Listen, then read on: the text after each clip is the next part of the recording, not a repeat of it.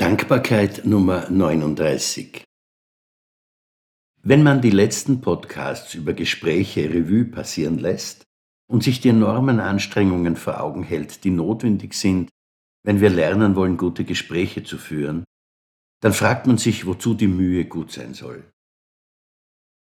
Was ändert sich, wenn ein Gespräch besser läuft, als es normal laufen würde? Aus Erfahrung weiß ich, dass es einen himmelhohen Unterschied macht, wie man auf einen Gesprächspartner und seine Aussagen reagiert. Nach den üblichen Gesprächen ändert sich nichts und wenn sich doch etwas tut, dann immer zum Schlechteren. Gute Gespräche, in denen sich die Partner oder zumindest einer davon gut zuhören, sind das genaue Gegenteil.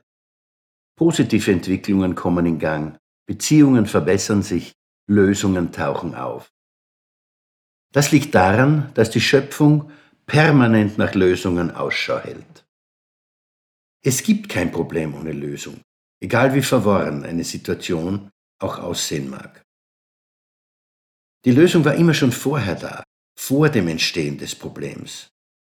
Aber wir Menschen sehen sie nicht, weil wir glauben, es besser zu wissen.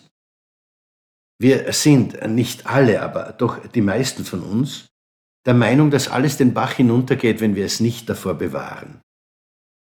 Das Gegenteil davon, dass also alles besser liefe, wenn wir uns nicht überall und ständig einmischten, ist eine Beleidigung für unseren Verstand. Es ist faszinierend und eigentlich schon Beweis genug für unsere Verrücktheit, dass wir zum einen glauben, dass unsere Einmischung für alles Schlechte auf der Welt verantwortlich ist, und wir andererseits glauben, dass das nur durch unsere Einmischung geheilt werden kann. Dass die Schöpfung Millionen Jahre lang ohne uns ausgekommen ist und wir ganz schlicht eines ihrer Ergebnisse sind, das kratzt an unserer grenzenlosen Überheblichkeit. Gute Gespräche erfordern aber genau die entgegengesetzte Bescheidenheit. Gute Gespräche vertrauen dem Prozess des gegenseitigen Gebens und Nehmens, des Sprechens und Zuhörens.